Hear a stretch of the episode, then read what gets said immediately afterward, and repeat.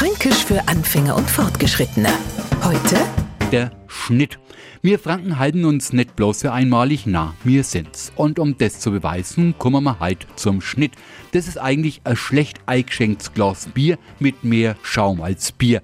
Naja, denkt sie jetzt der Uneingeweihte, das kann ja München Oktoberfest auch haben. Na, kenn es nicht, weil der Schnitt bei uns extra bestellt werden kann. Wenn man vorher ein reguläres Seidler bestellt hat und mahnt, naja, ein paar Schlückler ginget nur, mehr aber nimmer bringst mir nur einen Schnitt und schon kommt eine fränkische Bedienung mit einem Glas Bier ungefähr halb voll, wie gesagt, mehr Schaum als Bier.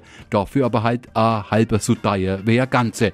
Der Neufranke kommt seltener in den Genuss von einem Schnitt, weil der halt so doch meistens bloß nur in Stammwirtschaften an Stammgäste ausgeben wird. Fränkisch für Anfänger und Fortgeschrittene. Montag früh eine neue Folge und alle Folgen als Podcast auf podu.de.